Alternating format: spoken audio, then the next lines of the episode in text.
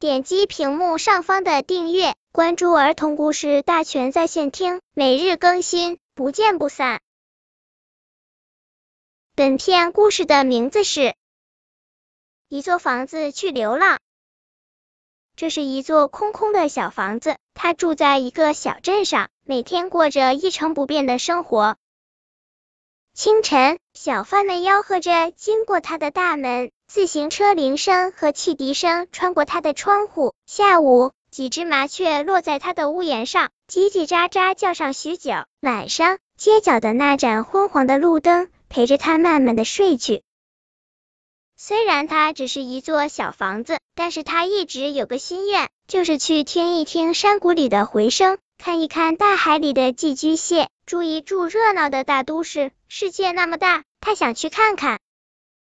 一天晚上，小房子耷拉着脑袋，想了很久，大声的说出了一句话：“我要去流浪。”你在说什么呀？隔壁紧挨着的老房子咳嗽了两声：“我年纪大了，可经不住你折腾。”对不起，我要去流哦，不是搬家了，我会尽量小心一点的。小房子轻轻地说：“我会想念您的，老房子爷爷。”小房子，你要当心点，毕竟一座房子移动起来实在太不方便。街角的路灯听见小房子要搬家，不免有点担心。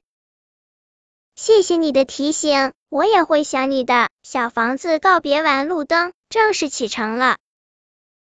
小房子走过了许多地方，在旅途中遇到了很多人。天气不好的时候，他收留过很多旅人，为他们遮风挡雨；天气好的时候，他打开所有的门和窗户，让风自由的穿梭在空荡荡的房间内。这一天，小房子遇到了一个特别的旅人阿兰。阿兰向他发出了邀请。你好，我走过了许许多多的地方，你是我见过的最特别的房子，我能住进去和你做朋友吗？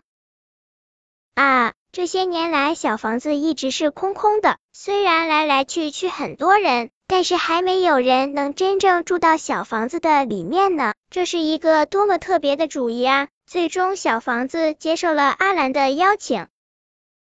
第一天，阿兰买一些花来布置小房子的卧室。第二天，阿兰买了一些书放进了小房子的书柜里。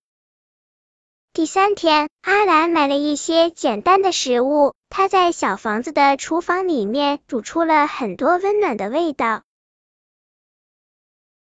第十天，小房子已经布置的差不多了，阿兰有了一个新的主意。这么棒的房子，只有我一个人，太遗憾了。我可以邀请一些朋友过来住吗？